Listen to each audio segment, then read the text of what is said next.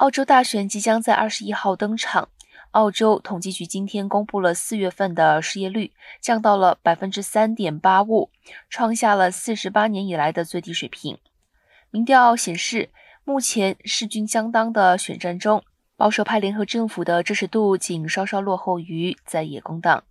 然而，调查显示，生活支出不断攀升是澳洲选民最关心的议题，而不是就业情况。澳洲统计局表示，澳洲经济四月新增九万二千四百个全职工作，这有助于降低四月经济节调整后的失业率数字，